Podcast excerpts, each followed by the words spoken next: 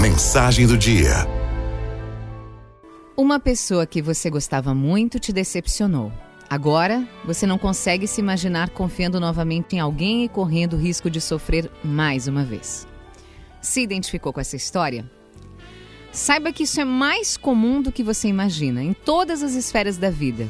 Isso inclui amizades, namoros, casamentos e até mesmo nos negócios. Talvez você esteja pensando: se o risco é tão abrangente assim, por que será que pessoas ainda confiam umas nas outras? A resposta é simples. Porque a confiança é a base de qualquer relação. E as chances de corresponderem a ela são muito maiores do que ao contrário. Olha ao seu redor. Constate isso por si mesmo.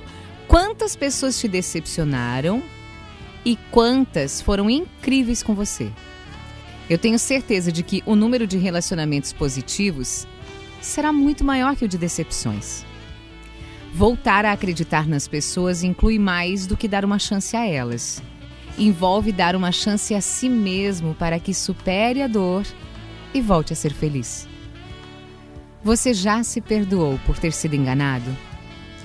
Faço essa pergunta porque é bastante comum que as pessoas se culpem por situações desse tipo. Então, Caso tenha se sentido mal por isso, saiba que não é nenhum pecado ser bom e confiar nos outros. E isso não te torna uma pessoa boba ou ingênua. Além disso, evite pensar no que teria acontecido caso você tivesse desconfiado das boas intenções do outro antes. Concentre-se no agora e deixe o passado onde ele deve ficar. Entenda que todo mundo está sujeito a cometer erros, inclusive você. É claro que ser desleal não é certo, mas lembre-se que todo ser humano está sujeito a cometer erros. Você também está. Talvez não seja do seu feitio agir da mesma maneira que o outro, mas talvez você possa vir a magoar outras pessoas de outras formas. Enxergar a situação sob essa ótica vai te ajudar a aceitar o ocorrido com um pouco mais de leveza, um pouco mais de serenidade, e isso será bom para que você se recupere e consiga voltar a confiar nas pessoas. Depois de se perdoar e de enxergar a pessoa que te decepcionou de uma forma mais humana, faça o possível para perdoá-la, porque esse é um passo importante para que você siga em frente. Lembrando que não significa necessariamente que você vai aceitar de volta essa pessoa na sua vida, mas sim vai se libertar das mágoas em relação a ela.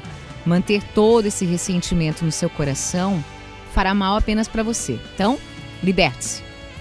Após digerir essa situação passada, chega o momento de considerar o presente, ou seja, as pessoas com as quais você vai se relacionar daqui para frente. Um ponto crucial para se sentir à vontade para dar votos de confiança de novo é pensar que cada pessoa é única. Sim, se o fulano agiu de determinada maneira comigo, não significa que o cicrano fará o mesmo.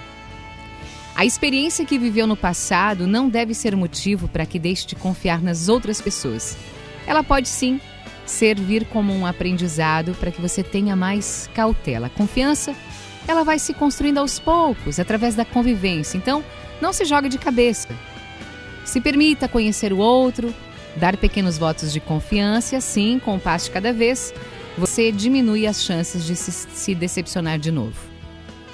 Superar uma decepção pode ser desafiador, mas certamente vai te render muito aprendizado e crescimento.